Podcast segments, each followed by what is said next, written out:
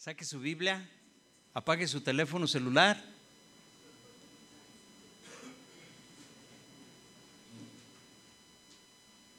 O bájele el volumen al teléfono como quiera, pero quítele ahí para que no timbre en este tiempo en donde también le, le comento que hoy comenzamos una nueva serie de predicaciones en la iglesia.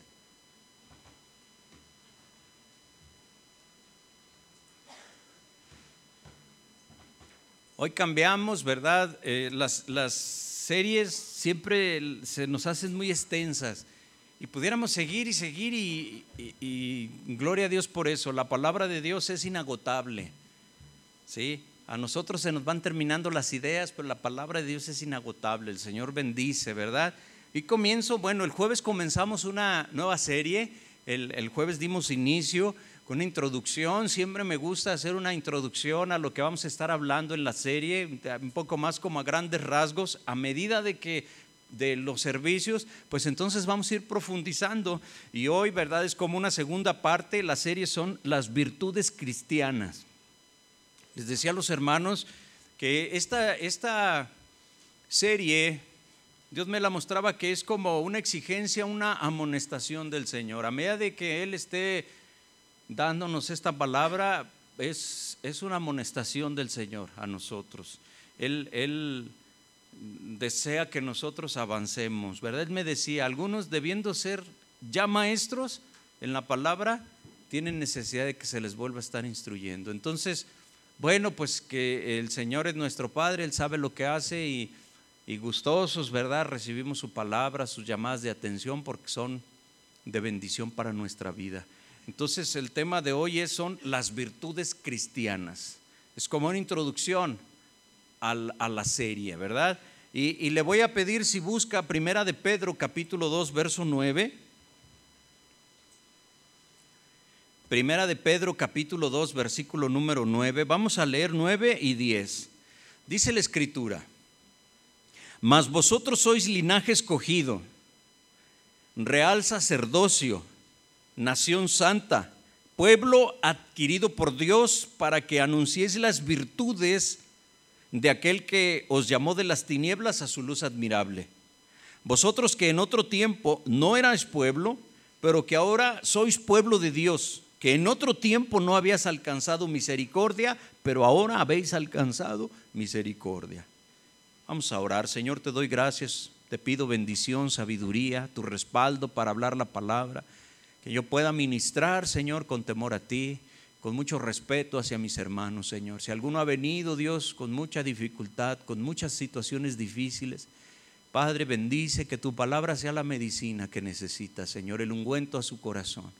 Que tu palabra sea esa lámpara, Señor, que le ilumine, que le ayude a tomar decisiones, caminar esa senda que tú quieres, Señor, con la luz de tu palabra. Te lo pedimos, Señor, en el nombre de Jesús. Amén. Amén.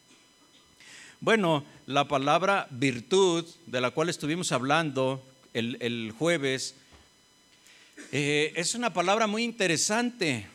¿sí? Viene también hablando un poquito de la etimología de la palabra, pues eh, hablando del latín, de la palabra virtus, ¿sí? hace referencia a, a una cualidad positiva, por supuesto, ¿verdad? Que permite producir ciertos efectos beneficiosos. Pero también existen diferentes usos del término que están vinculados. La palabra virtud está vinculada al significado de fuerza. Hay una vinculación al significado de, del poder obrar, del poder hacer, ¿sí? Eh, se vincula también la palabra virtud a la eficacia de una cosa o a la integridad del ánimo. ¿sí? Esta palabra también eh, en su eh, definición, la palabra que encontramos aquí hace un momento cuando Primera de Pedro 2.9, ¿sí? Nos habla de que anunciemos las virtudes de aquel que nos llamó de las tinieblas a la luz, admirable. Esa palabra virtud en su vocablo original eh, griego, arete, ¿sí? habla de hombría también, en, en alusión al valor de la hombría. ¿sí? Pero un valor con excelencia, ¿sí? Eh, entonces eso es una virtud, el valor para poder hacer las cosas buenas y correctas, ¿sí? Eh, un diccionario normal dice, virtud es la capacidad para obrar con efectividad y excelencia, teniendo las herramientas necesarias para alcanzar el éxito. Entonces podemos ver que la palabra virtud siempre alude a algo bueno, a algo positivo, pero la palabra de Dios le adquiere arrojo, valor, determinación para poder lograr la bendición. Y entonces para eso se requiere esfuerzo, tiempo. Las virtudes no se desarrollan de la noche a la mañana. De hecho, esta enseñanza es basada en, en este pasaje en donde nosotros somos linaje escogido, ¿sí? real sacerdocio y nación santa. No éramos pueblo de Dios, pero Dios nos dio la oportunidad de ser pueblo. Ahora somos tenemos el, derecho de ser llamados hijos de Dios por la fe en nuestro Señor Jesucristo. ¿Estamos de acuerdo en eso, verdad? Entonces, ¿cuál es el propósito de nuestra vida nueva? Pues la salvación, pero mientras estamos aquí en la tierra es que anunciemos las virtudes de aquel que os llamó de las tinieblas a su luz admirable. Vamos a anunciar las virtudes de quién? De Dios de Él, no las nuestras. Nosotros vamos desarrollándolas con la gracia de Dios, pero las personas son las beneficiadas con, alguna o algunas virtudes que nosotros podamos desarrollar. ¿sí? Eh, la gloria es de nuestro Señor. Anunciamos las virtudes de Dios. Hay un compromiso en el cristiano, ser diferente. ¿sí? Una virtud entonces es un hábito bueno una buena costumbre que hace que el hombre de Dios, que usted sea capaz de cumplir con algo bueno, con un bien de una manera gratificante, fácil en su corazón. Que, que usted por esas virtudes bendice fácilmente a otra persona de diferentes formas. Entonces, a lo largo de, esta serie vamos a tratar de profundizar en cada una de las virtudes y vamos a adentrarnos lo más que el Señor nos, nos permita o nos dé la capacidad de hacerlo. ¿sí? Entonces, mira hermano, Dios nos llamó a tener una vida victoriosa, como estuvimos hablando en la serie que acabamos de terminar. Pero como humanos tenemos nosotros tantos errores, y tantos defectos, ¿verdad? Los reconocemos, ¿no? Que tenemos errores y defectos. Entonces estos nos desvían del camino del Señor, de lo que Dios quiere, ¿sí? Para nosotros la palabra éxito es Jesús. Otras personas eh, definen éxito, bueno, como ganarse el mundo, ¿no? Nosotros el éxito es haber tenido a Jesús, es, es nuestra cúspide ¿sí? Porque fue nuestra salvación. Pero como tenemos errores y defectos, pues nos desvían de este propósito, de este camino que es Jesús, de buscar. Para poder encaminarnos debidamente necesitamos urgentemente vivir en santidad. Es uno de los primeros requerimientos de Dios, exigencia de Dios, que nosotros ¿sí? volvamos al camino de la santidad, porque Dios así lo exige. Dice Primera de Pedro 1:16 que seamos santos como él es santo. ¿Sí? Es una exigencia de Dios, no es opción, no es una jugarrera, no es jugarreta. Dios quiere santidad. La, la, santidad va muy de la mano con la integridad. ¿Sí? Podemos nosotros engañar a medio mundo, pero a Dios no ni siquiera a nosotros mismos. ¿sí? Entonces la santidad es un apartamiento para Dios, es una, una consagración que tiene que ver con, con, nuestro interior, nos vean o no nos vea la gente. ¿sí? Es algo que nos ayuda a volver a ese camino que el Señor quiere. No podemos hacerlo con nuestro propio esfuerzo, eso nos debe quedar muy claro. necesitamos la gracia de Dios. Necesitamos el favor de Dios sobre nosotros para seguir adelante y para poder lograr la bendición de nuestro Señor. Hace un momento nos compartieron un hermoso testimonio.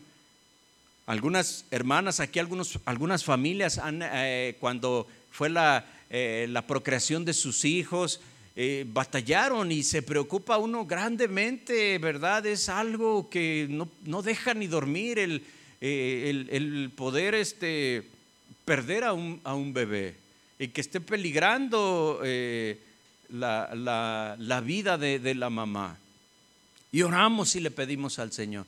El Señor nos bendice, ¿sí? Nos bendice, nos da esa victoria. El Señor quiere que vayamos de gloria en gloria, de victoria en victoria, ¿sí? Entonces, para ir de gloria en gloria y de victoria en victoria quiere decir que vamos venciendo de problema en problema, de preocupación en preocupación, de situación en situación, porque los problemas están ahí, sin que los llamemos, otros los buscamos, pero el Señor nos da esa sabiduría. No hay victoria sin, sin prueba, no hay victoria sin un problema. Sí, eso lo debemos de entender. Eh, entonces Dios para lograr esa victoria, para volver al camino, nos otorga virtudes. Esas virtudes, como ya lo hemos dicho y lo repetimos, ¿verdad? Desde el jueves, eh, son hábitos buenos que nos llevan a hacer el bien, nos ayudan para vivir cerca de Dios y cumplir con nuestra misión aquí en la tierra. ¿Cuántos de ustedes creen que están cerca de Dios? Levanten su mano. Como la mitad. ¿Y los otros? ¿Por qué no se acercan? A unos levantan las dos manos, están abrazados del Señor. A veces la gente nos dice, seguramente a usted le han dicho, a mí sí me han dicho, hermano, nos ayuda a orar, es que a usted Dios sí lo oye. Usted está más cerquita de Dios. Pero eso no debe, no, nosotros no debemos decir eso, porque todos tenemos acceso a la presencia de Dios. ¿Sí? Y debemos acercarnos confiadamente al Señor, pero es que soy malo, es que he cometido este pecado tan vergonzoso. Póstrate, ponte a cuentas. Y el Señor te bendice. ¿Cuántos pecados has cometido? Como aquella mujer que, que lavaba los pies del Señor y el Señor le pone un ejemplo a Simón. ¿Quién, ¿Quién, está más agradecido? ¿Al que se le perdonan 500 o 50? No, pues pienso que al de al más, ¿verdad? Al de 500. Bueno, a lo mejor tú tienes un millón de pecados. Vas a estar un millón de agradecido. Entonces Dios nos bendice, ¿sí? Y tú estás cerca de Dios. Pero tenemos que cumplir con una misión aquí en la tierra, un propósito. ¿sí? Dios te ha salvado, Dios te ha bendecido, Dios le, ha le, permitió nacer a este, a este pequeño Alejandrito por el cual orábamos, Alexander, ¿verdad? Porque tiene un propósito Dios. Usted tiene un propósito, Dios tiene un propósito para usted también, una misión, una labor que cumplir. Es diferente en cada una de nosotros, ¿sí? ¿Cuál es esa misión? Bueno, entre algunas otras cosas, algo que el Señor quiere, demanda, es una vida virtuosa.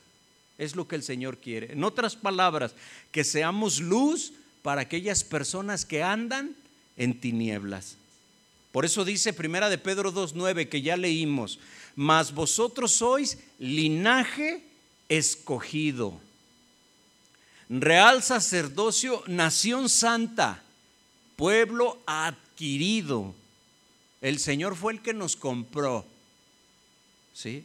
para que anunciéis las virtudes de aquel que os llamó de las tinieblas a su luz admirable. Algunas personas se esfuerzan para tener la ciudadanía de algún país que quizás consideramos que sea un mucho mejor país que el nuestro. Y, bueno, pues qué bueno que lo logren, ¿verdad?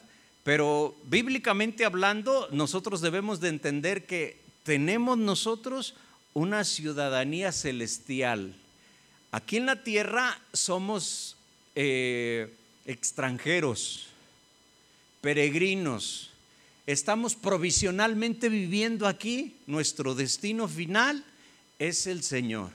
Entonces, si nosotros pensamos así, si tenemos una vida provisional, eh, queremos decir que no es permanente. Entonces nosotros no, no estamos tan aferrados a las cosas aquí en la tierra porque esto es provisional, permanente. Nuestro verdadero lugar es el cielo. Allá es en donde va a ser nuestra morada eterna. Aquí entonces no debemos nosotros aferrarnos, atesorar las cosas materiales porque estamos aquí provisionalmente, ¿sí? temporalmente. ¿Sí? Las virtudes están orientadas a cumplir el plan de Dios, que no se nos olvide eso. ¿Sí? Podemos decir que somos cristianos virtuosos, para la gloria del Señor, es para cumplir el plan de Dios. El fin de las virtudes es hacer siempre el bien hacia los demás, independientemente de la circunstancia, buena o mala, ¿sí? Las virtudes nos hacen crecer como personas, obviamente, ¿sí? ¿Por qué? Porque nos van perfeccionando, nos santifican, ¿sí? Edifican también a la sociedad, porque es algo habitual, es un hábito, es algo permanente. Al ser tú virtuoso, las personas cerca de ti son bendecidas, son beneficiadas. ¿Sí?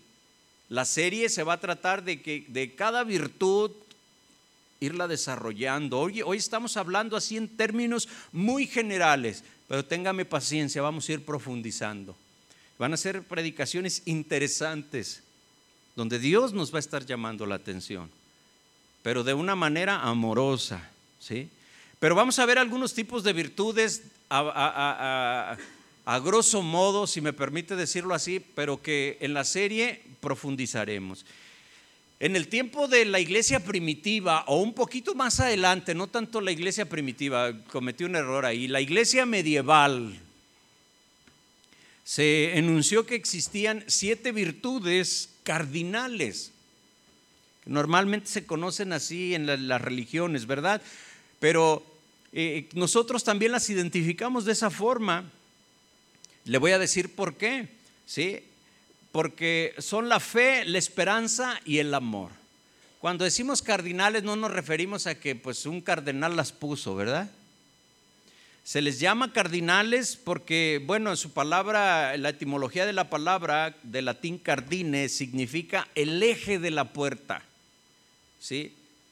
significa principal o fundamental, es decir, es lo que hace que, la puerta gire a través de, de, un eje.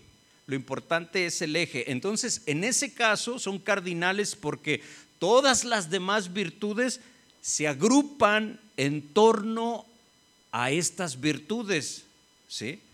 Que son la fe, la esperanza, ¿sí? el amor, la justicia, la prudencia, la templanza y la fortaleza. Siete virtudes importantes, ¿verdad? Aunque se enumeran muchas más. Pero dentro de estas siete virtudes se pueden de alguna manera identificar o si usted quiere clasificar de dos formas. Las tres primeras se le conocen como las teologales, es decir, las que se menciona ahí en la palabra de Dios. Vamos a decir por qué son la fe, la esperanza y el amor. Las otras cuatro que también mencionamos se les considera como virtudes naturales o virtudes morales. Son la justicia, la prudencia, la templanza y la fortaleza o fortaleza. Tienen su origen en, en pensamientos estas últimas. Bueno, pues en la Grecia antigua nosotros obviamente sabemos que es el Señor el que nos anima en su palabra y como lo vamos a estar demostrando en cada una de las enseñanzas. ¿sí? Por ejemplo, Platón, ¿verdad?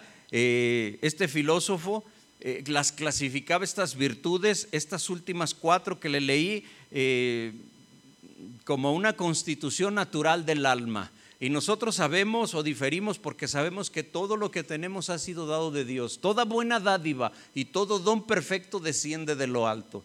Entonces, si nosotros hemos desarrollado una virtud, es por gracia de Dios, es por bendición de Dios. No es algo innato en nosotros, aunque hay personas que de alguna forma son moralmente buenas, pero por más buenas que sean necesitan a Dios, sin Él no hay salvación. Por ejemplo, Platón decía que la prudencia correspondía al intelecto, ser prudentes, ¿verdad? Hay cierta razón en eso. Bueno, eh, eh, ser prudentes, pensar las cosas antes de hacerlas. La templanza decía que, correspondía o tenía que ver con los sentimientos, esa templanza que tiene que ver con la ira, con, con la explosividad que de repente tenemos, ¿sí? Tiene que ver ahí con los sentimientos. La fortaleza, pues con la voluntad del dominio propio.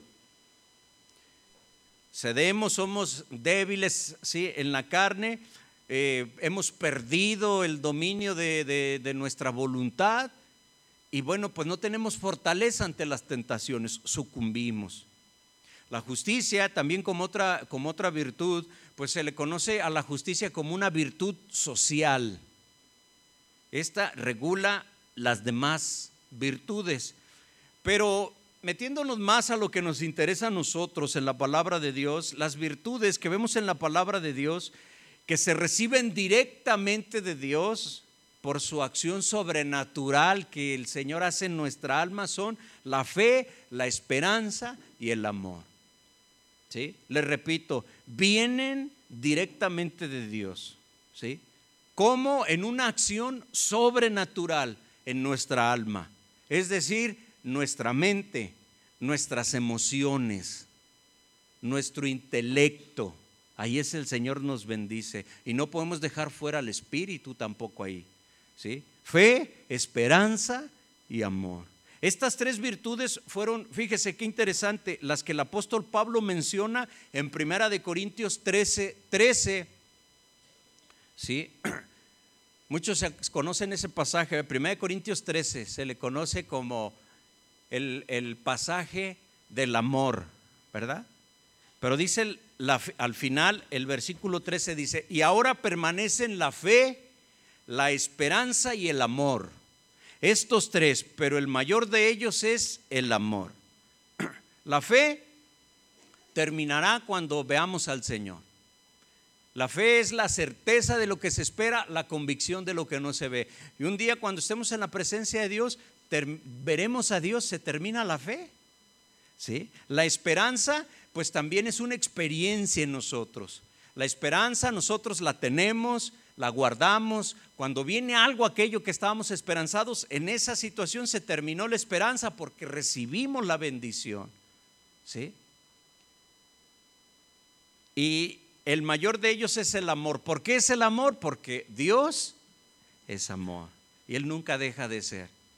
Pero también decía el apóstol Pablo en su primera de Tesalonicenses, en el capítulo 1, verso 3 decía, le voy a leer, primera de Tesalonicenses 1, 3, acordándonos sin cesar delante del Dios y Padre nuestro de la obra de vuestra fe, la obra de vuestra fe, del trabajo de vuestro amor y de vuestra constancia en la esperanza en nuestro Señor Jesucristo. Se da cuenta que son las tres virtudes de las cuales menciona la palabra de Dios, por eso se le dicen teologales. O sea, son vienen de Dios. ¿Sí? la obra de fe, el trabajo de amor y la constancia en la esperanza. Entonces nosotros tenemos que obrar por fe, tenemos que trabajar por amor, ¿sí? Y con esperanza en nuestro Señor Jesucristo. Fe, esperanza y amor. Así debe ser la vida de un cristiano. No se le olvide, ¿sí? Lo que hacemos, el trabajo es por fe. Trabajamos por fe, esperando retribución de Dios en el día postrero y si Dios tiene a bien en esta vida, gloria al Señor. Pero trabajamos, sí, por fe, la obra de vuestra fe. Trabajamos por amor, ¿sí? Y somos constantes por la esperanza que tenemos. Pero también Gálatas capítulo 5, en sus versículos 5 en adelante, se mencionan estas tres virtudes en la palabra de Dios, así juntas, dice, pues nosotros por el Espíritu aguardamos por fe la esperanza de la justicia, porque en Cristo Jesús ni la circuncisión vale algo, ni la incircuncisión, sino la fe que obra por el amor. Ahí están las tres virtudes. claramente dichas en la palabra de Dios. Delante de Dios no vale lo religioso, a eso se refiere la circuncisión. No es más el que está circuncidado, tampoco es menos el incircunciso, ¿sí? Sino lo que cuenta, ¿sí? Delante de Dios es la fe que obra por el amor. También Pablo en, en su eh, en Colosenses, en su primera Colonicenses capítulo 4, en adelante, dice el verso 4, habiendo oído de vuestra fe en Cristo Jesús, vuestra fe, y del amor que tenéis para todos los santos, 5 dice, a causa de la esperanza que os será guardada en los cielos, de la cual ya habéis oído por la palabra verdadera del Evangelio entonces, fíjate hermano, Dios nos dio estas virtudes para que nosotros seamos capaces de actuar como hijos de Dios. ¿Cuáles son estas virtudes que Dios nos dio? Al creer, al nacer de nuevo, Dios nos dio fe, esperanza y amor. ¿Sí? Es lo que el Señor nos ha dado para que seamos capaces de actuar como hijos de Dios, para que podamos contrarrestar los impulsos naturales que nos inclinan al egoísmo, a la comodidad, al placer. Egoísmo porque todo circula de repente en nosotros. Si algo queremos que cambie, lo deben hacer los demás y no tanto nosotros. ser humano es egoísta por naturaleza. Buscamos siempre la comodidad, el placer. E, estas virtudes, fe, esperanza y amor, contrarrestan estos impulsos de la vieja naturaleza tiene que morir, dice la Escritura. Estas virtudes, fe, esperanza y amor, son dones de Dios, es un regalo de Dios, no son conquista, no son fruto del hombre. Nos debe, lo debemos de tener claro. Pero no obstante a eso, a lo que acabo de decir, requieren de nuestra colaboración. Una colaboración libre, una colaboración consciente, para que entonces se desarrollen perfeccionarlas para que crezcan. La fe, la esperanza y el amor necesitan de nuestra perseverancia, de nuestra colaboración. No son virtudes teóricas, ¿sí? ahí nada más, sino que estas virtudes son un modo de ser, déjeme decirlo así, son un modo de vivir. ¿sí? Por ejemplo, la virtud de la fe es un don. La fe, podemos hablar que hay diferentes tipos o clases de fe. ¿Sí? Eh, y en este caso, esta fe a la que nos referimos es una luz divina. ¿Sí? Por ejemplo, hay una fe en donde somos capaces de reconocer a Dios, ver su mano en cuanto nos sucede algo, ver las cosas como Dios las ve. ¿Sí? La fe no es un conocimiento teórico, abstracto, ¿sí? de doctrinas que debo comprender. La fe es la luz para poder entender las cosas de Dios. Mira, a todas las personas se les ha dado lo que alguien dice como la fe salvadora o, o de parte de Dios como el único medio de salvación. Es decir, hay una fe que es para salvación, pero hay otra fe para cimentarnos y crecer en las cosas de Dios. La fe para salvación es, es la oportunidad que todos tenemos de creer en Dios. Dice la Biblia en Efesios 2, 8 y 9. Ponga mucha atención, esto es importante porque nos confundimos con, con estas dos clases de fe. Dice Efesios 2.8, porque por la gracia sois salvos por medio de la fe. Nosotros somos salvos. ¿Cuál es el medio para ser salvos? La fe es el medio. ¿Sí? Y esto no de vosotros, pues es don de Dios, no por obras para que nadie se gloríe. Entonces, nosotros somos salvos por gracia. La salvación es por gracia de Dios. La fe es el medio. Sí queda claro, ¿verdad?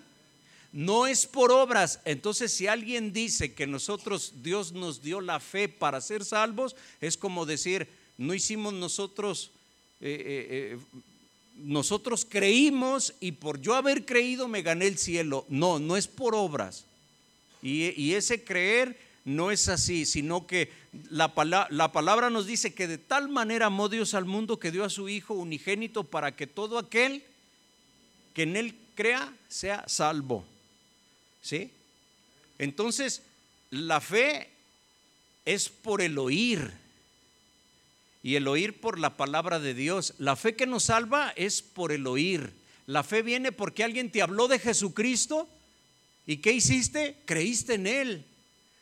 ¿Creíste lo que dice la Biblia, que, que Él murió en la cruz por ti? Entonces la fe vino por oír ese mensaje, por oír la palabra de Dios. Confiesas al Señor y eres salvo, pero ya salvo, ya nacido de nuevo, entonces vas desarrollando la otra fe que es como un don de Dios al ser nacido de nuevo. ¿Sí? La, la, palabra de Dios nos habla de un don espiritual de fe también dice que no todos tienen ese don. Cuando habla la palabra de Dios en 1 Corintios 12, 7, a cada uno de les es dada la manifestación del Espíritu para provecho. A unos les es dado el don de fe, a otros les es dado el don de, lenguas, a otros el don de interpretación de lenguas, a otro el, el don de hacer milagros también. Entonces Dios da como, como Él quiere. Todos podemos orar y todos podemos pedir y todos recibimos un milagro de Dios, pero hay unas personas que tienen ese don de Dios. Yo creo que Dios nos ha bendecido a todos con dones y talentos como Él ha querido. ¿Sí? Entonces, debemos de entender eso. Hay personas que tienen ese, ese don son bendecidos. Aún así, aunque uno tenga el don, no puede uno exigirle a Dios porque todo es en el tiempo del Señor, ¿verdad? Un ejemplo, mire, la, nuestra hermana, esposa de, del pastor Jesús Olivares, ella tiene un don que yo, yo lo, lo veo así. E, ella ora por las personas que no pueden, por las mujeres que no pueden tener hijos y Dios las bendice. Ella tiene ese don de Dios. Sin embargo, no es cuando el ser humano quiere, ¿verdad? Pero, pero le ha bendecido y hay muchos testimonios donde ella ha orado y, y, bueno, después se tiene que orar para pararle. ¿Sí? No, no, ya, Señor. ¿Sí? Pero, pero es, uno, uno pide, pero hágase tu voluntad, Señor. Si Dios me ha dado el don de sanidad, y, Dios me permite orar por una persona y, sanan, a veces no sanan, pero eh, no es que tengo el don y es una obligación, es en el tiempo, porque Dios sabe el corazón de cada persona. Entonces Dios está tratando con esa persona y no podemos llegar nosotros, no, ya eres sano. La persona, ay, ya, ahora sí, a darle bola a la hilacha otra vez. No, Dios sabe, Dios va tratando. Entonces es muy profundo todo eso, pero Dios mediante, en, la serie trataremos de instruirnos, ¿verdad? Lo, lo, mejor que el Señor nos permita. Como todos los dones del Espíritu Santo, el don espiritual de la fe ha sido dado para el bien común, significa la edificación del cuerpo de Cristo. El don de fe representa una forma única de fe que va más allá de la simple creencia. ¿Sí? O de una fe salvadora. ¿Ha escuchado las personas que dicen, tengo fe en que este año me va a ir mejor? Es como muy, muy abstracto, se dice, o sea, muy ambiguo, o sea, quizás nada más esa persona sabe lo que quiere decir, pero no, no, se, no se sabe muy bien. Tengo fe. ¿En qué tiene fe? En que eh, le vayan mejor las cosas, en, que, en qué tiene fe. Es como cuando alguien dice, ahora sí tengo fe en que el Atlas va a ser campeón dicen, ¿verdad? No, pues sí tienen mucha fe, pero ¿en qué tienen fe? ¿Sí? Tengo fe en que sí voy a ganar ese maratón. O sea, la gente tiene formas de hablar que no tienen nada que ver con lo bíblico, ¿verdad? No, no tiene nada, es, tratan de explicar o de decir otra cosa, quizás lo que tratan de decir es que tienen confianza en la calidad de sus jugadores, que tienen confianza quizás en las nuevas adquisiciones que han hecho sus equipos o no sé, tantas cosas y que bueno, ahora sí tienen oportunidad. No sé, quizás en un afán de tratar de entender, pero nosotros los cristianos sabemos que no es por ahí, ¿Sí? El don de fe puede ser definido como un don especial al cual el Espíritu Santo le da a los cristianos. ¿Qué les da? La extraordinaria confianza en las promesas de Dios. Confían en las promesas de Dios, en el poder, en la presencia de Dios. Eh, de modo que asumen una posición a veces hasta eh, heroica, ¿por qué no decirlo? Para el futuro de la obra de Dios en la iglesia.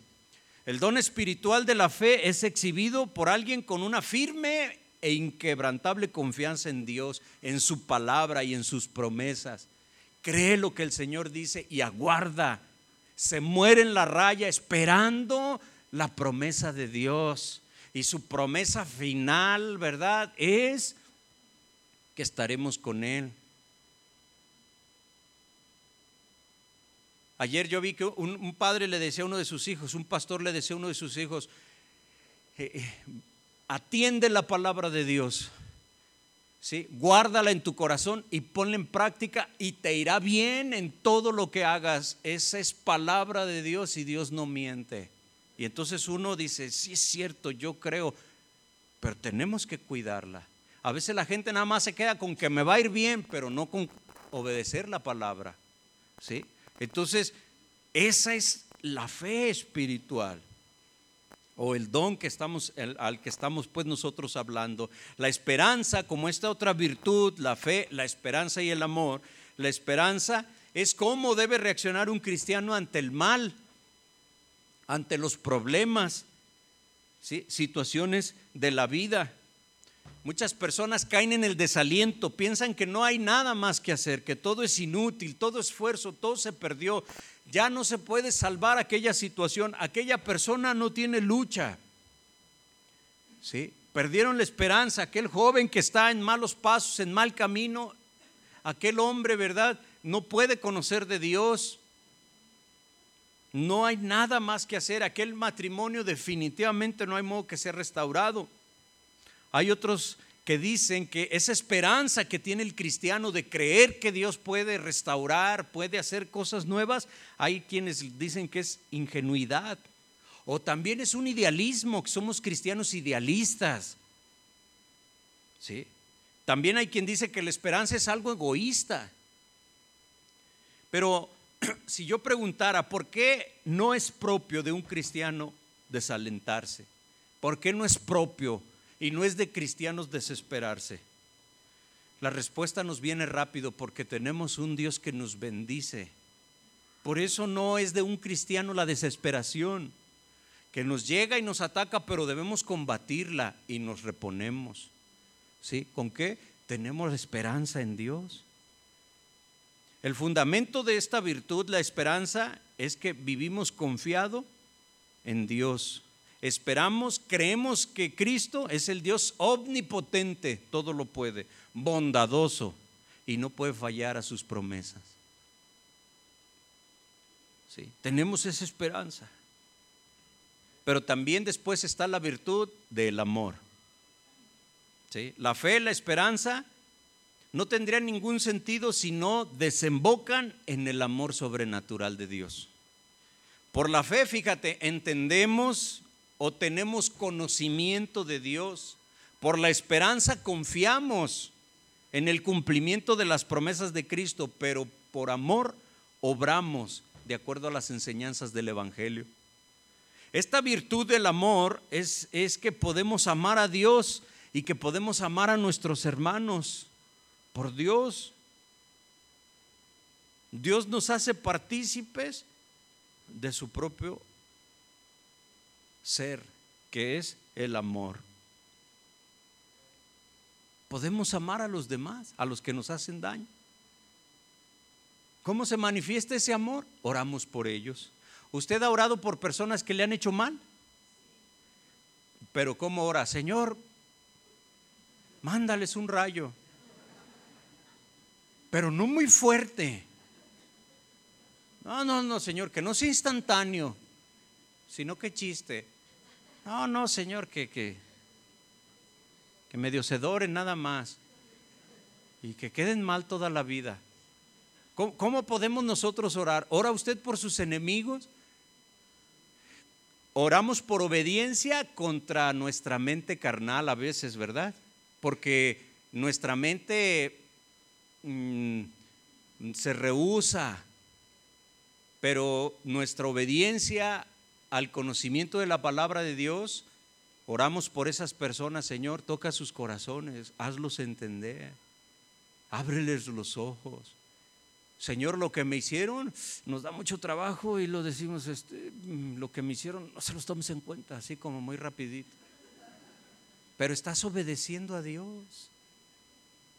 Estás obedeciendo al Señor y ahí se muestra el amor en que tú decides contra sentimiento. Ese es el amor, es la obediencia al Señor. ¿Sí? Y eso es algo importante que debemos nosotros desarrollar. Pero también vemos esas virtudes humanas o llamadas virtudes morales. Decíamos que una virtud es un buen hábito, ¿verdad? Una, una persona virtuosa es una persona buena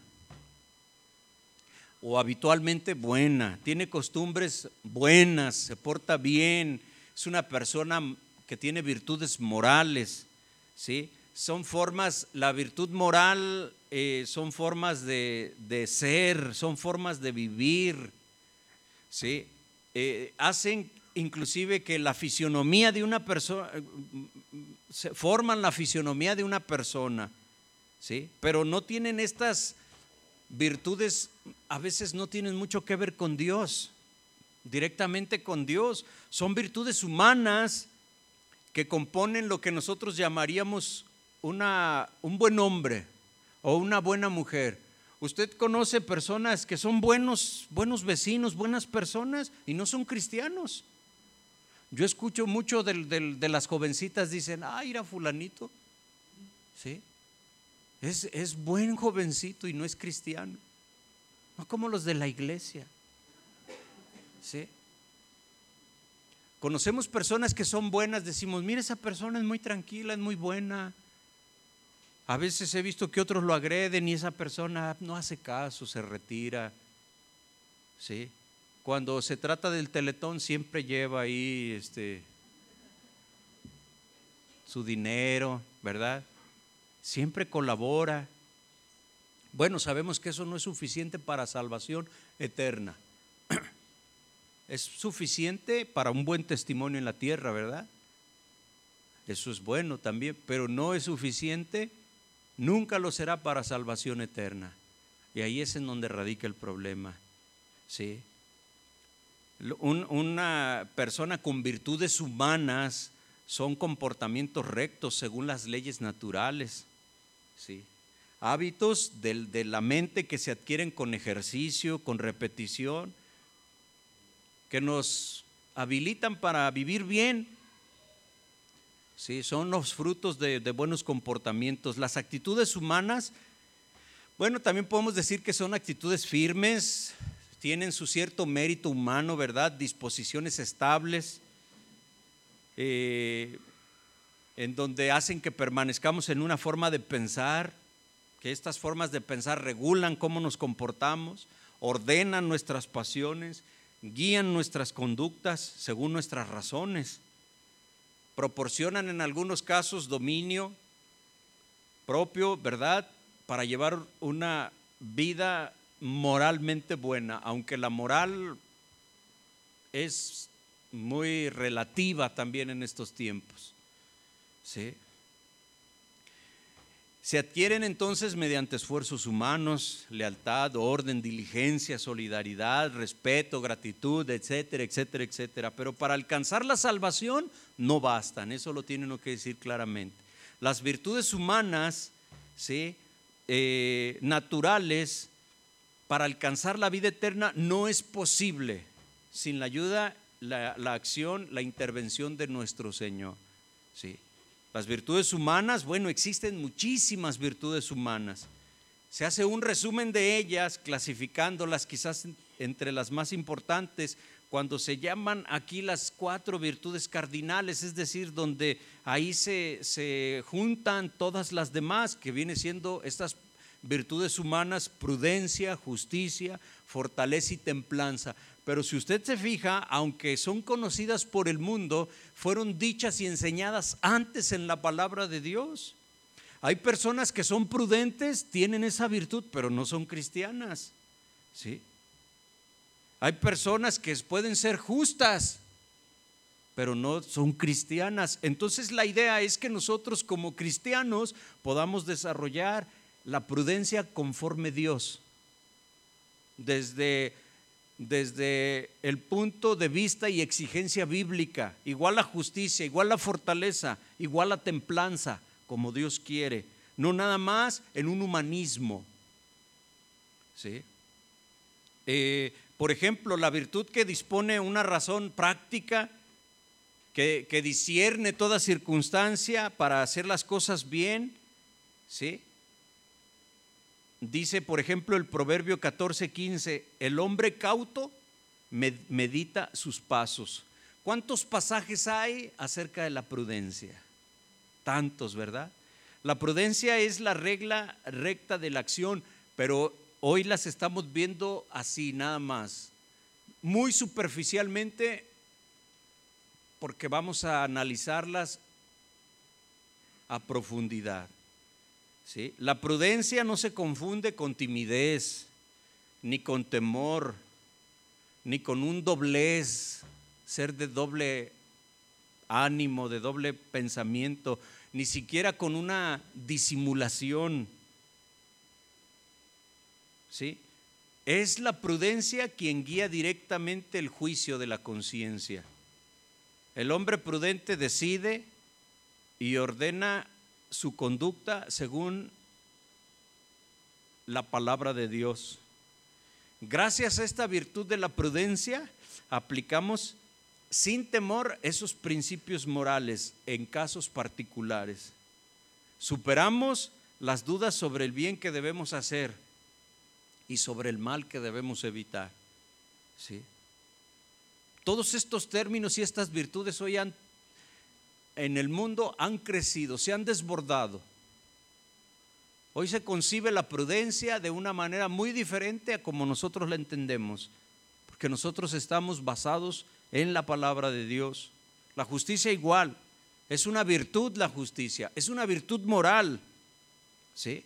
Pero también e, es la constante y la firme voluntad de Dios cómo darle al prójimo lo que es debido. Entonces es para nosotros una virtud divina a desarrollar, la justicia. Debemos de ser justos. ¿sí? El, hombre, el hombre justo es frecuentemente mencionado en la Biblia. Y eso lo desarrollamos con Dios. ¿sí? Se distingue el hombre justo por, por esa rectitud que es habitual en su forma de pensar, en su desempeño, en su conducta hacia el prójimo. Levítico 19:15 como un ejemplo nada más sobre esta virtud que Dios nos permite desarrollar, la justicia. Dice Levítico 19, siendo juez, si Dios te pone en esa posición, ¿verdad? No hagas injusticia ni favor del pobre, ni por respeto al grande, con justicia juzgarás al prójimo. O sea, no porque es pobrecito evites hacer justicia. O lo favorezcas porque es pobre. O le muestres un respeto al grande y al influyente y omitas. No, con justicia juzgarás al prójimo, sea rico o sea pobre. Colosenses 4.1 dice, amos, dad a vuestros esclavos lo que es justo y equitativo. Hoy, hoy ya no hay ese concepto de amos y de esclavos, ¿verdad? Somos esclavos por voluntad propia a Cristo. Pero bien podemos interpretar este pasaje al, que tiene eh, trabajadores, empleados. Dad a vuestros esclavos lo que es justo y equitativo, teniendo presente que también tú tienes un amo en el cielo. Entonces no se te olvide, tú tienes trabajadores, ¿sí? Sé justo, Tú eres el patrón, pero eh, por arriba de ti hay otro patrón. ¿Sí? En una ocasión una persona me, me, dijo de alguna forma, utilizando algunas otras palabras, pero me trató de decir esto, en una situación difícil que se estaba presentando, me dice, me dice, mira, ten cuidado. Fui ahí a su casa a ministrarlo, me dice, ten cuidado, porque mi patrón te puede poner al tiro, en otras palabras me dijo, ¿verdad? Y yo le dije, pues mira, yo tengo un patrón que es mucho más grande que tu patrón. Sí. Y Dios, Dios nos cuida. Siempre traigo pantalones holgaditos, no se ven las, las piernitas ahí. Pero la fe ahí está. Mi patrón es más grande que tu patrón y él me cuida. Y yo lo creo. Y me ha cuidado. ¿Sí? Y si hablar la palabra de Dios incomoda, pues ¿qué tiene uno que hacer? ¿Callarse? Es que debe ser cauto. Debe uno ser sabio. Pero debe uno hablar la palabra de Dios. ¿Sí? La palabra de Dios bendice. La palabra de Dios no agrede, la palabra de Dios restaura. ¿Sí? Eh, la virtud de la justicia implica un desprendimiento de nosotros. Objetividad, eso implica. Ser justo es salirse de uno mismo para buscar y otorgar lo que es correcto hacia los demás. Por eso la, la Biblia dice que esta virtud es propia de Dios. Dios es justo. ¿Cuántas veces usted ha dicho que Dios es justo? Él no es egoísmo, ¿verdad? Dios es justo. Y Dios obra justicia, aunque a veces aparentemente a nosotros nos toca perder y otra persona fue bendecida. Si así es la justicia de Dios, así será. ¿Sí? Entonces podemos hablar también acerca de la, de la fortaleza como una virtud moral que asegura la fortaleza, que la, la firmeza en las dificultades, constancia en la búsqueda del bien, eso es la fortaleza. ¿Sí? La virtud de la fortaleza hace capaz de vencer el temor, incluso a la muerte, no es por valientes, es porque Dios ha permitido que desarrollemos esa virtud en nosotros. Él nos ha fortalecido. ¿sí? El Salmo 118, 14 dice, mi fuerza y mi cántico es el Señor. Juan 16, 33 dice, en el mundo tendréis aflicción, pero ánimo, yo he vencido al mundo. Esta es una palabra que muchos necesitan escuchar. En el mundo tendréis aflicción. Ánimo, confía en mí, yo he vencido al mundo. ¿Sí? La fortaleza implica tener ánimo en momentos difíciles. Seguir adelante a pesar de la tristeza y cuando estamos abatidos.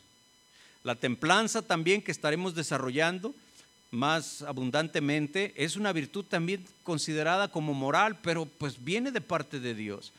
La templanza eh, modera la atracción de los placeres, nos equilibra en el uso de los bienes creados o logrados, esa es la templanza asegura el dominio de la voluntad sobre los instintos, ¿sí? Mantiene los deseos en los límites de la honestidad y de la santidad. Esa es la templanza. La persona moderada, con templanza, orienta siempre hacia el bien todos sus apetitos sensibles, esa concupiscencia.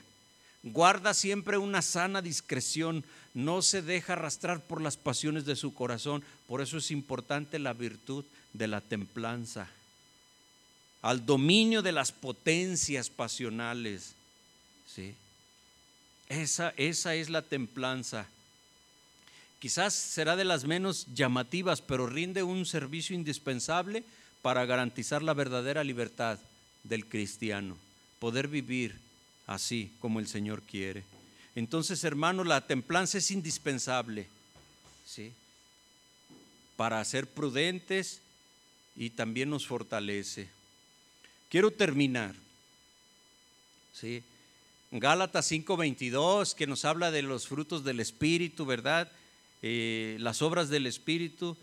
Todo lo que dice ahí se puede aplicar también como virtudes, porque a través de nuestra comunión con Dios, viene un fruto, un resultado, una consecuencia.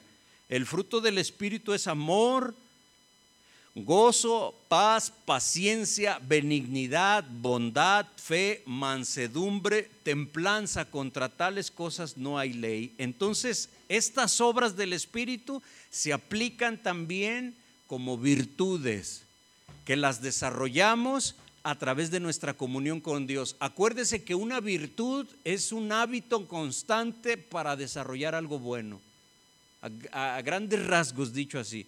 Entonces, una comunión con Dios debe ser un hábito, una disciplina, una constancia. Y, esa comunión con Dios va a rendir frutos buenos en usted. ¿Cuáles son esas virtudes?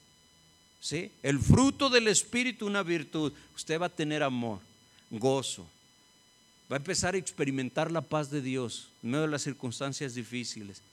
Va a ir siendo una persona para la gloria de Dios, desarrollando virtudes va a ser un cristiano virtuoso.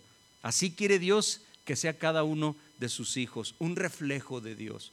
Que anunciemos las virtudes de aquel que nos llamó de las tinieblas a su luz admirable. Anunciamos las virtudes de Él en nuestra persona. ¿Nos queda claro? Y es un ejercicio diario, a diario, cada día, para que podamos ser bendecidos, para bendecir a los demás. ¿Sí? Entonces voltee con el que tiene a un lado y dile, ya sea hombre o mujer, dile, hombre virtuoso, ponte de pie. o mujer virtuosa, póngase de pie.